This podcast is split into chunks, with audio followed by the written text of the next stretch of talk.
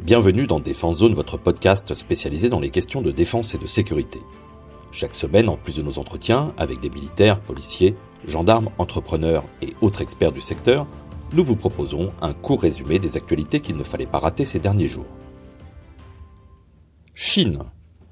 La Chine a annoncé récemment une augmentation significative de son budget de la défense pour l'année 2023. Selon le ministère chinois de la Défense, le budget augmentera de 7,6% pour atteindre 1355 milliards de yuan, environ 208 milliards de dollars. Cette augmentation marque la plus forte hausse depuis trois ans. Le ministère a expliqué que cette augmentation était destinée, je cite, à améliorer les capacités de défense nationale et à garantir la sécurité de la souveraineté, de l'intégrité territoriale et du développement national. Le gouvernement chinois a également souligné que cette augmentation était nécessaire pour répondre aux menaces de sécurité croissantes auxquelles la Chine est confrontée.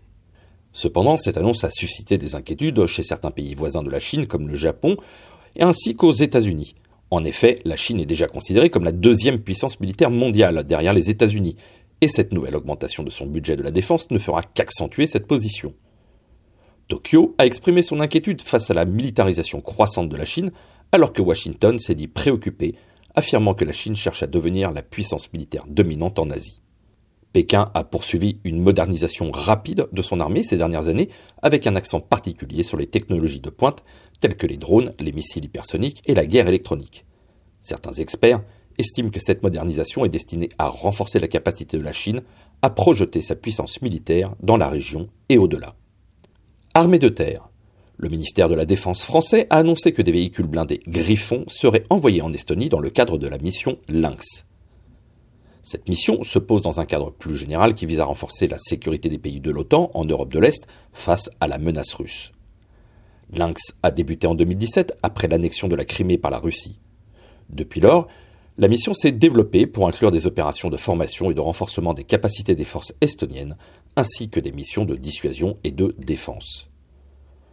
Pour ce premier déploiement européen, le Griffon avait déjà été projeté au Mali en 2022, le nouveau véhicule de transport tactique de la gamme Scorpion sera servi par les légionnaires de la 13e demi-brigade de la Légion étrangère, la 13e DBLE, qui relèvera sur place les unités de la 27e brigade d'infanterie de montagne. Acheminés par voie ferrée, ce sont environ une quarantaine de griffons qui sont attendus jeudi 16 mars sur le camp de Tapa, à une centaine de kilomètres à l'est de la capitale estonienne, Tallinn. Le Griffon est un véhicule blindé multirôle, un VBMR de 24 tonnes et demie construit par Nexter, Arcus et Thales, qui remplace petit à petit les véhicules de l'avant blindé, les VAB.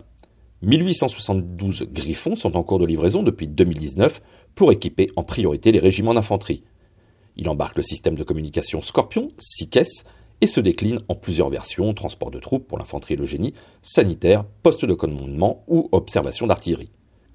Le Griffon peut accueillir un équipage de 10 hommes, dont le pilote et le tireur, qui sert un tourello téléopéré, qui peut accueillir soit une mitrailleuse 12,7 mm, de 7,62 mm ou un lance-grenade de 40 mm. En plus des Griffons, le nouveau mandat de Lynx va pour la première fois accueillir un peloton de cavalerie légère sur char AMX-10 RC. Royaume-Uni. Le ministère britannique de la Défense, le MOD, a lancé un appel d'offres en mai 2022 pour l'acquisition de 44 nouveaux hélicoptères multirôles de transport destiné à remplacer plusieurs modèles de la Royal Air Force et de l'Army Air Corps. Quatre entreprises, Airbus Hélicoptère, Boeing, Leonardo et Sikorsky, ont été retenues pour la compétition.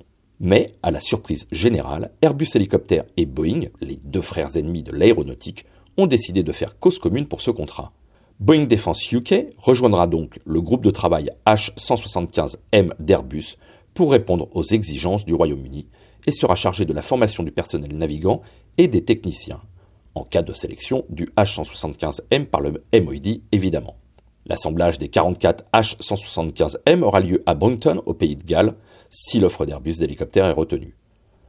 Le groupe de travail réuni par Airbus Hélicoptère comprend également Martin Baker, Spirit Aerosystem, Babcock Pratt Whitney Canada. Aéronautique encore.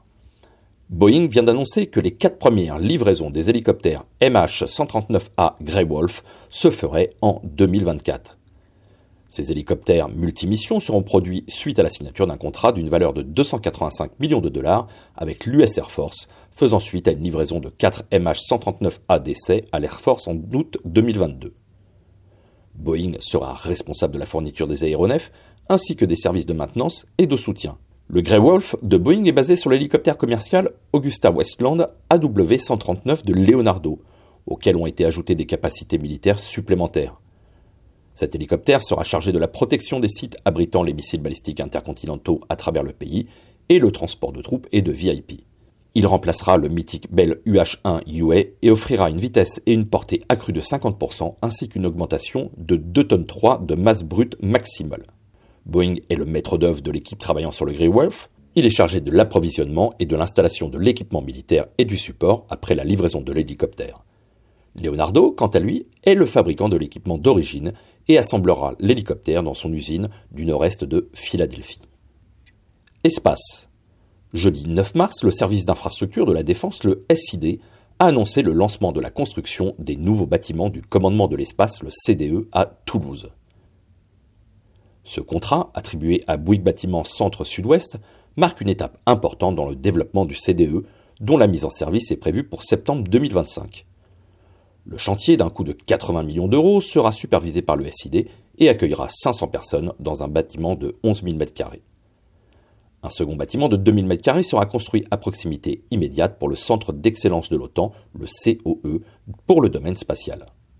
Le projet est conçu en tenant compte des exigences de résilience, de continuité de service et de développement durable. Il privilégie l'utilisation de matériaux biosourcés, d'une architecture bioclimatique, des énergies renouvelables et la mobilité douce. L'objectif de ce nouvel espace est de permettre aux unités du CDE de mener des opérations spatiales militaires à travers quatre fonctions principales le soutien aux capacités spatiales, l'appui spatial aux opérations interarmées, la connaissance de la situation spatiale et l'action dans l'espace. JO 2024 Face au casse-tête sécuritaire pour les Jeux olympiques et paralympiques de 2024, le gouvernement français envisage toutes les solutions pour assurer un nombre suffisamment conséquent d'agents de sécurité privés. Première annonce, la ministre des Sports, Amélie Oudéa-Castera, n'exclut pas d'aller chercher des agents dans d'autres pays francophones. En effet, les pouvoirs publics ont identifié une pénurie de personnel dans le secteur de la sécurité privée en France qui pourrait rendre difficile la mobilisation de 22 000 agents quotidiennement pendant la durée des Jeux. Mais au cours d'un débat au Sénat, le ministre de l'Intérieur, Gérald Darmanin, a exprimé sa confiance dans la capacité de la France à relever ce défi de sécurité. Pour cela, le gouvernement cherche à convaincre les anciens agents de sécurité de revenir dans le secteur, allant même jusqu'à développer une enveloppe de 13 millions d'euros pour la mise à niveau des compétences de ces anciens agents. Autre piste, le recrutement de demandeurs d'emploi et d'étudiants en leur proposant d'obtenir un titre simplifié de sécurité événementielle. Si la sécurité privée ne parvient pas à fournir suffisamment d'agents, les organisateurs de l'événement pourraient faire appel à l'armée pour assurer la sécurité des sites de compétition. Les organisateurs des Jeux promettent une visibilité maximale sur les moyens mobilisables d'ici au premier semestre 2024. Voilà pour l'essentiel de l'actualité cette semaine. Pour en savoir davantage sur cet univers et pour découvrir tous nos articles et reportages, rendez-vous sur notre site internet défense-zone.com.